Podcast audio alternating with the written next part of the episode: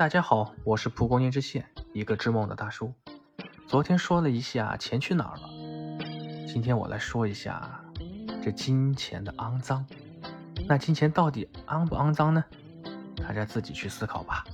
在很多人的潜意识里边，认为金钱是肮脏的。虽然他们渴望金钱，但是他们总是和钱过不去，内心深处呢又特别害怕自己有钱。在这个世界上，百分之九十五以上的问题都是钱的问题，或者说是经济问题。无论战争还是婚姻，很多人认为是金钱为粪土，才显得自己气节很高。但是呢，他们又非常羡慕有钱的人，羡慕他们的自由。很多人心里想的是：我想赚钱，但我很穷。但是呢，我却很清白。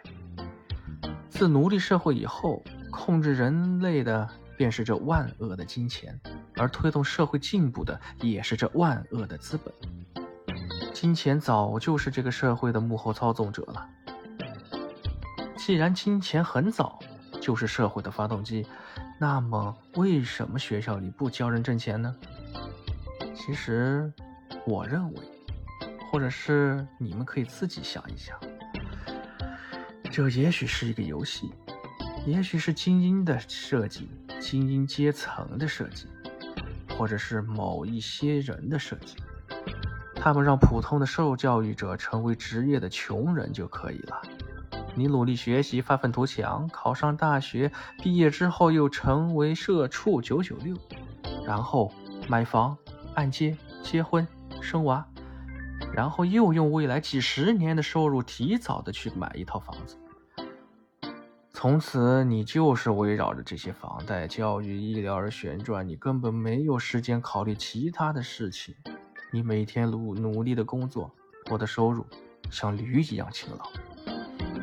他们只有这样去设计，才能保证那么一小撮的有钱人可以通过金钱去控制世界，他们才可以永远的保持背后的统治地位。比如欧洲古老的金融家族，比如。为什么犹太人反而在家里可以教他们孩子金钱这门课程？金钱可以通过控制政府影响决策，如华尔街。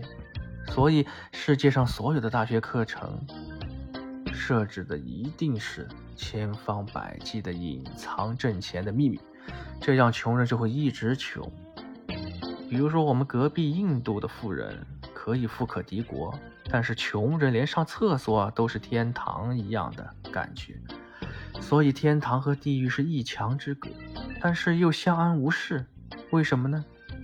因为印度的穷人认为脱贫穷是离神越近。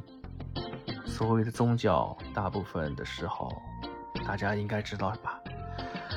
可能是统治的一种手段。所以我们今天很多人面临着一种很尴尬的矛盾。